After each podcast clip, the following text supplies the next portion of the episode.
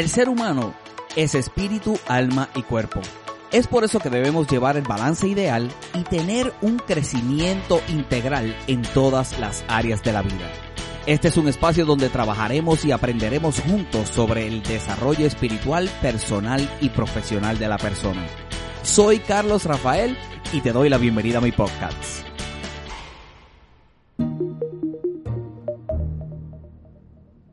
Qué bueno que estás conectado una vez más en esta edición del podcast de Carlos Rafael. Insto a que me sigas en las redes sociales como Carlos Rafael Net en Facebook y en Instagram, que vayas a mi página de internet carlosrafael.net.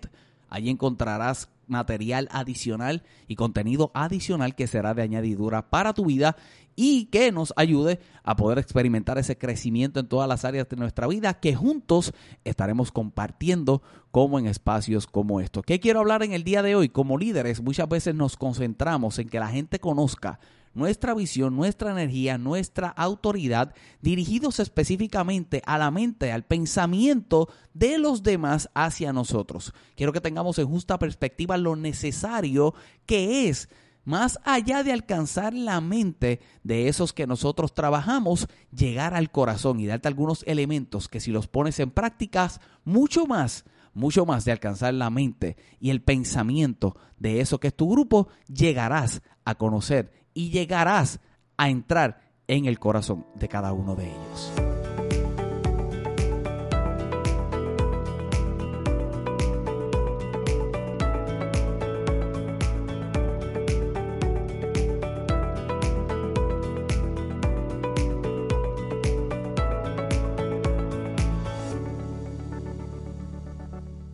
Te decía al principio que como líderes todos tenemos que tener una visión clara. Ya hemos hablado de eso. Tenemos una visión que la establecemos con energía, la establecemos con energía, la establecemos con autoridad, la establecemos viviendo bajo una estrategia que creamos sabiendo que son otros los que nos van a ayudar a poderla alcanzar. Pero tenemos que reconocer que esos otros, aunque nuestro pensamiento principal va a ser el llegar a sus mentes y poderlos convencer de que somos los líderes adecuados para darles la guía para la realización de eso que nos hemos propuesto trabajar juntos, debemos entender que sobre todas las cosas existe una sensibilidad. Que yo quiero que alcancemos en el día de hoy, que nos enfoquemos en el aspecto de la sensibilidad del ser humano con el que estamos trabajando y cómo podemos llegar a su corazón.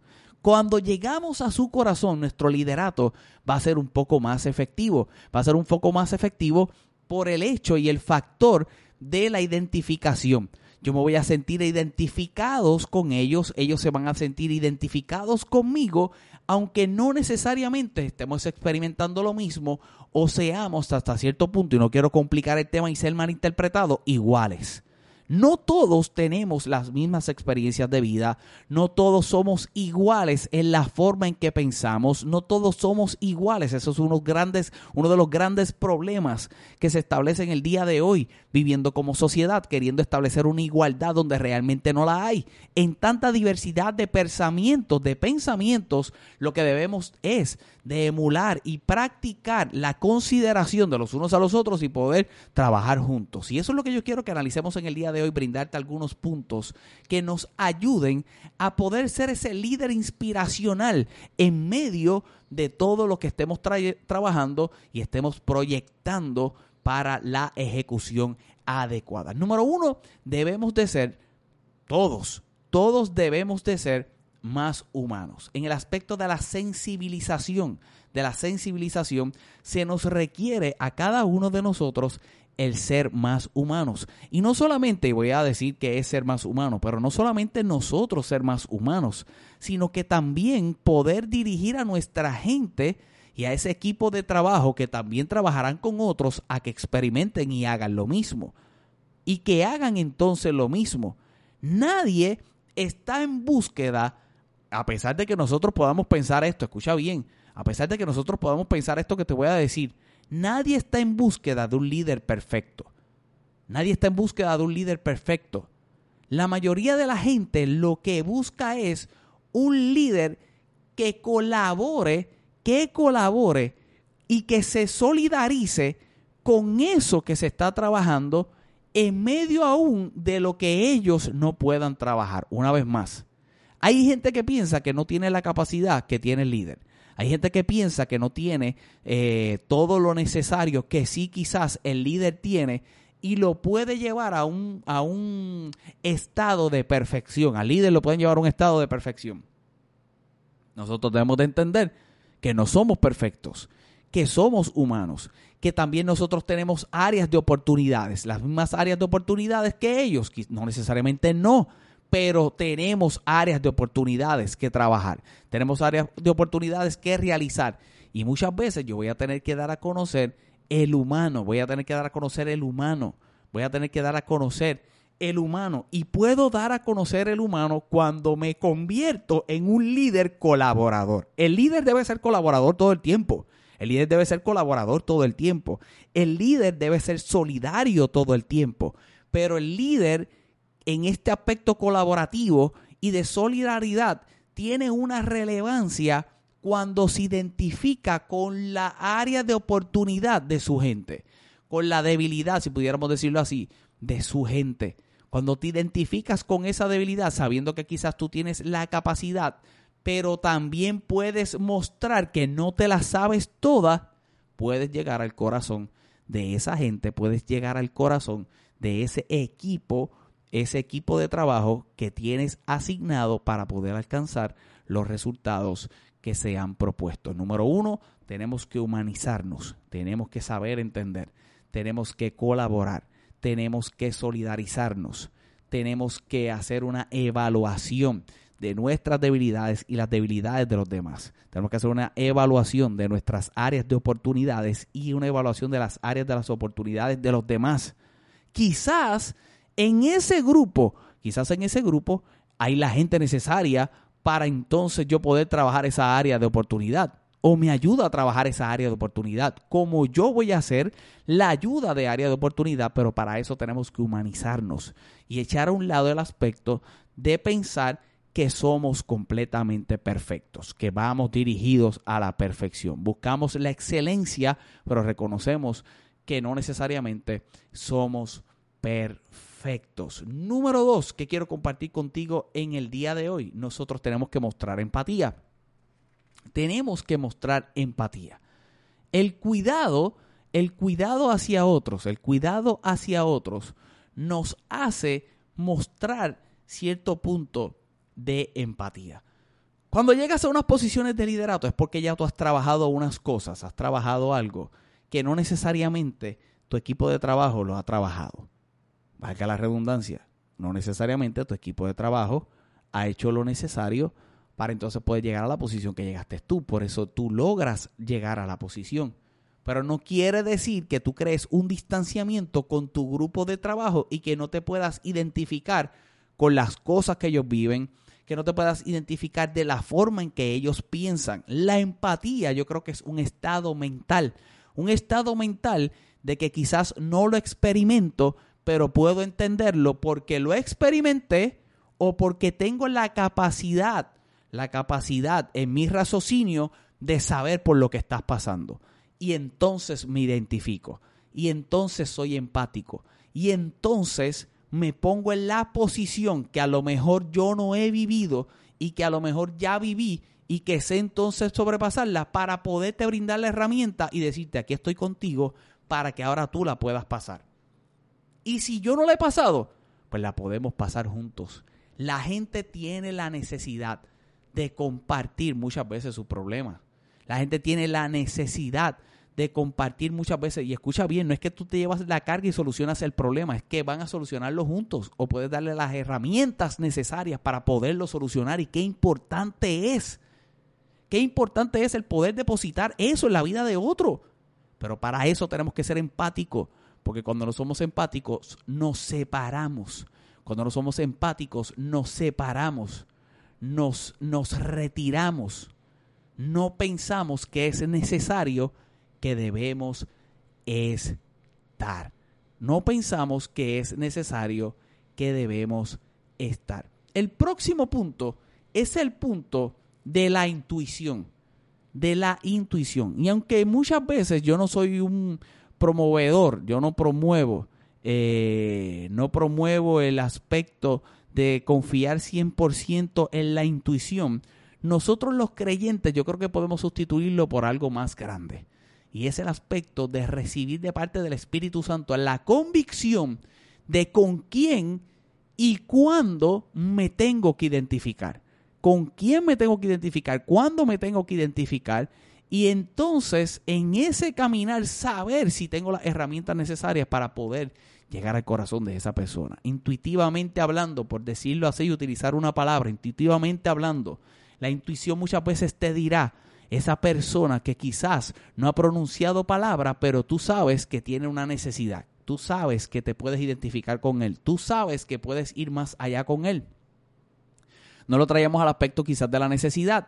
Dentro del grupo, tu intuición te dice que hay uno que tiene la capacidad de ir más allá, que tiene la capacidad de poder lograr algo más, que tiene la capacidad de crecer. Pues tú te conviertes en la persona que provoca ese crecimiento. Intuitivamente hablando, lo identificaste. Intuitivamente hablando, lo vistes e intuitivamente hablando, ¿verdad? Entonces ahora decides ir más allá con esa persona y poder desarrollar toda la capacidad, toda la capacidad necesaria para el desarrollo de esa persona y poder alcanzar mucho más de lo que está alcanzando. Y tú te involucraste y tú lo hiciste. Esas son cosas que llegan al corazón. Tanto el que suple la necesidad como aquel que no necesariamente tiene una necesidad, pero tú puedes ser e, ese ente que impulse, que impulse por lo que intuitivamente tú vistes, por lo que intuitivamente tú recibiste y que impulses esa capacidad que pueda tener esa persona. Por último, voy a tocar por último voy a tocar un punto muy interesante. Por último voy a tocar un punto muy interesante y es que nosotros para poder llegar al corazón de esa gente que estamos liderando, eh, debemos de buscar lo que a esa gente los hace únicos. Lo que a esa gente los hace únicos. En el grupo, tú tienes que identificar qué hace único a tu gente. ¿Qué hace único a, a, fulano? ¿Qué hace único a fulano? ¿Qué hace único a Pedro? ¿Qué hace único a Juan? ¿Qué es lo que los hace únicos? Y en esa identificación de lo que los hace únicos, tú te vuelves también único. Ellos te van, ellos te van a mirar como una persona de unas cualidades únicas. Eso va a llegar a su corazón. El que tú, el que tú sepas que esta persona es la persona alegre, que esta persona es el alma de la fiesta, pues entonces si es el alma de la fiesta, tú le vas a poner la organización de la fiesta porque es el alma de la fiesta, porque le agrada, le gusta, va a ser de agrado, va a llegar a su corazón el que tú puedas haber identificado eso. En que en medio de tu grupo tú sabes que hay uno que es el analítico, que es la persona que tiene la capacidad de poderte sentar, analizar y crear estrategias y que tú compartas la estrategia, tu estrategia con él y, buscar, ¿verdad?, su opinión y poder llegar a ciertas conclusiones, eso va a llegar a su corazón, pero es por lo que lo hizo único. Y yo quiero que en el día de hoy tú identifiques dos cosas, tú identifiques dos cosas con este aspecto del ser único y de identificar lo único en medio del grupo para poder llegar al corazón. Número uno, que tú hagas una lista, que busques un papel, que busques un lápiz, que busques un papel y un bolígrafo y que hagas una lista de tu grupo de trabajo y tú vas a identificar qué los hace únicos. ¿Qué los hace únicos a cada uno de ellos? Número uno, ¿qué los hace únicos a cada uno de ellos? Número dos, ¿qué hace único al grupo? ¿Qué hace único a ese grupo que tú estás evaluando en el día de hoy cuando yo te digo liderato o que tú estás liderando? Es que yo no lidero en ningún lugar, Carlos, tú lideras en tu familia. ¿Qué hace único a tu familia? Tú eres de influencia en tu familia. ¿Qué hace único a tu familia? Tú eres un, joven estudiante, me estás escuchando en el día de hoy, quizás no hay un grupo, ¿verdad?, creado que tú digas que estás liderando, pero tienes un grupo de amigos que los hace únicos a ese grupo de amigos, que hace único a cada amigo, que hace único, número dos, al grupo de amigos, pero ¿qué te hace único? Número tres, y para mí en el día de hoy lo más importante, ¿qué te hace único a ti? Yo quiero que identifiques qué te hace único a ti que te sientes y que hagas una evaluación y vas a ver cuán difícil a veces se nos hace eh, el evaluarnos a nosotros mismos y buscar eso que nos hace único de manera positiva, de manera positiva, que muchas veces se nos hace más fácil identificar en los demás, pero no necesariamente en nosotros. En este aspecto de lo único, yo quiero que identifiques, número uno, en cada uno de tu grupo, Número dos, como grupo que los hace únicos. Pero número tres, que también tú puedas identificar en qué tú eres único. En qué tú eres único. ¿Y por qué identificar en qué tú eres único? Porque identificando en lo que tú eres único es que lo vas a poder traspolar y lo vas a poder llevar a los demás. Y eso es lo que llega al corazón. Tu felicidad única llegará al corazón de otros. Eh, el aspecto del interés que tú te intereses por la gente, que seas, un, que decimos, ¿verdad? Un people person, que seas una persona interesada por la gente, que te interese ayudar, que te interese impulsar a otros, eso te haría único y te haría llegar al corazón de otros y te haría llegar al corazón de ese grupo. Ah, que eres un emprendedor, yo conozco una persona que a él lo reconocían porque y le decían, porque todo lo que él tocaba lo hacía oro, en una analogía, ¿verdad? No lo vayan a malinterpretar, pero decían que todo lo que él tocaba lo hacía oro, en el aspecto en que todo negocio que se metía, él lo ponía a producir, con toda persona que él trabajaba, ¿verdad? Lo ponía a crecer y lo ponía a producir, eso era único. Y eso llegaba al corazón de otros cuando él se podía identificar con él y él identificarse con los demás, con eso que lo hacía único. Yo quiero que en el día de hoy tú reflexiones en este aspecto de lo que es ese desarrollo en tu liderato más allá de la mente de los demás, sino en el corazón de cada uno de ellos y la experiencia que puedes crear en ese corazón que es una que los marcará de por vida. Es una que los marcará de por vida. Quizás en el día de hoy no están y no estarán contigo por siempre, pero donde quiera que vayan, te van a reconocer. Bueno, ya me tengo que despedir y lo voy a hacer con un verso bíblico y dice la palabra del Señor en el libro de Proverbios. Proverbios el capítulo 4, el verso 23. Sobre toda cosa guardada, guarda tu corazón, porque de él mana la vida, el corazón de la gente con quien trabajas. Tu corazón, de él mana vida. En el día de hoy propongo que emane la vida de Dios a través de ti. Soy Carlos Rafael, nos veremos en una próxima ocasión de mi podcast.